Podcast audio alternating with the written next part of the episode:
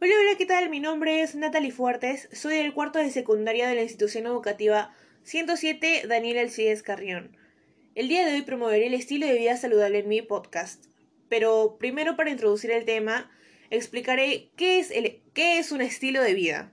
Los estilos de vida están relacionados con los patrones de consumo del individuo en su alimentación, ya sea también de tabaco, así como con el desarrollo o no de actividad física los riesgos del ocio, en especial el consumo de alcohol, drogas y otras actividades relacionadas, además del riesgo ocupacional, los cuales a su vez son consideradas como factores de riesgo o de protección dependiendo del comportamiento, ya sea de enfermedades transmisibles como de las no transmisibles, como el diabetes, las enfermedades cardiovasculares, cáncer, entre otras.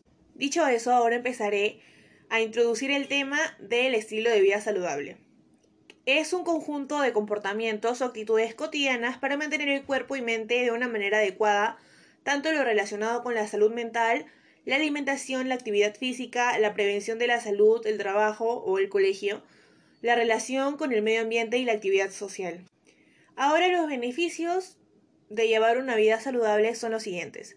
Ayuda a prevenir ciertas condiciones de salud como las enfermedades del corazón, la apoplejia y la hipertensión arterial una dieta equilibrada y el ejercicio diario pueden ser claves para mantener el colesterol y la presión arterial en los niveles correctos.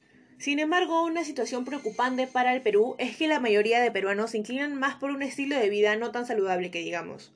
Se inclinan más por ingesta de comida chatarra, como el pollo a la brasa, el pollo broster, las salchipapas, tripitas, etc. El 6 de diciembre del año 2020, el diario El Peruano sacó una nota periodística en la cual explica que más del 53% de los peruanos sufren de sobrepeso y obesidad.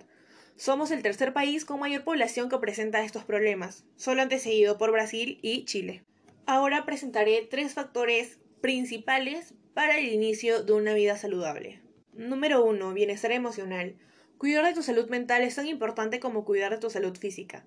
En todas las etapas de tu vida, el bienestar emocional, psíquico y social influye en cómo piensas, sientes y actúas.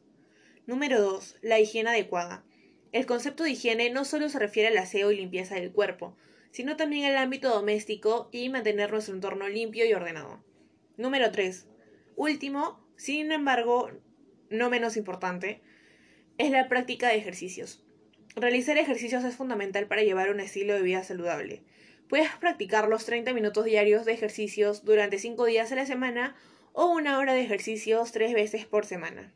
Recuerda que enseñar a los niños hábitos saludables y que ellos los adopten como aspectos básicos de su vida es la medida más preventiva, más eficaz para mantener una buena calidad de vida. Muchas gracias.